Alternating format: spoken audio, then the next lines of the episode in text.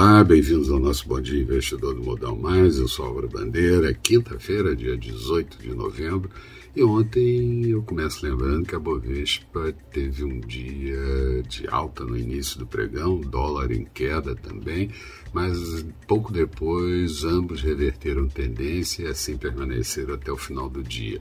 Bovespa encerrando com queda de 1,39% e índice voltando à casa dos 102 mil pontos em 102.948 pontos e dólar com uma alta de 0,45, moeda americana cotada a R$ 5,524 centavos.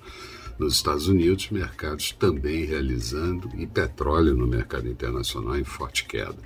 Hoje, mercados da Ásia fecharam em queda, seguindo o comportamento do mercado americano ontem. Europa mostra recuperação nesse início de manhã, exceto a Bolsa de Londres em pequena queda, e futuros do mercado americano em alta. Aqui, vencimento de opções de índice pode ter atrapalhado a tendência do dia de ontem. Voltamos ao patamar dos 102 mil pontos e não deveríamos perder, sob pena de precipitar novas vendas. No exterior, preocupa o nível de endividamento global e dos países emergentes em alta no terceiro trimestre, atingindo o nível global 296 trilhões de dólares, sendo que 92,5 trilhões referentes a países emergentes.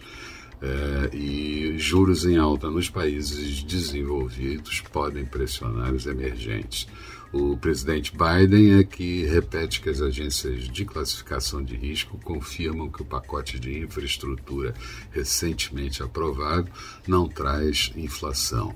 E Charles Evans, é, presidente do Fed de Chicago, espera a inflação em queda no ano de 2022 e desemprego pode cair até 4,5%.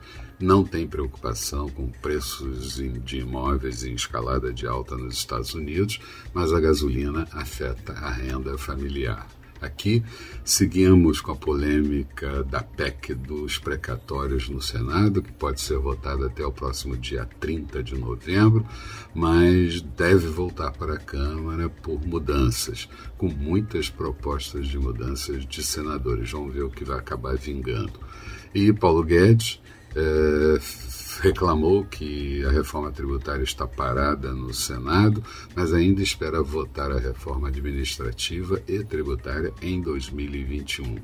E a FIP divulgou o IPC da segunda quadricemana do mês de novembro, inflação desacelerando para 0,98%, vindo de anterior em 1,01%. A agenda do dia por aqui é fraca, vamos ter a segunda prévia do, do IGPM daqui a pouquinho. Nos Estados Unidos sai é, indicadores de atividade industrial do Fed de Filadélfia e também de Kansas referente a novembro, o índice de indicadores antecedentes do Conference Board de outubro e discursos, três discursos de dirigentes regionais do Fed. Expectativa para o dia, o Vespa pode tentar alguma melhora e recuperação das quedas recentes muito forte. Dólar pode ficar um pouco mais fraco e uh, os juros também podem mostrar tendência, um viés de queda. Falando de mercados, Bolsa de Londres, agora há pouco, perdia 0,13%, Paris subia 0,10% e Frankfurt já passando para o campo negativo, queda de 0,02%. Petróleo WTI negociado em Nova York a 77 dólares e 97 centavos, uma grande queda, ontem chegou a estar caindo quase 4%, uma grande queda na sessão de ontem e hoje ainda com queda de 0,50%. Euro sendo negociado a 1,13,4 da moeda americana, em alta, portanto. Notos americanos títulos de 10 anos também, com taxa de juros em alta para 1,60 e futuros do mercado americano, Dow Jones com alta de 0,15%, Nasdaq subindo 0,50%. Eram essas as considerações que eu gostaria de fazer. Um bom dia a todos, bons negócios e a gente retoma tudo isso no final da tarde com Boa Noite Investidor. Até lá então.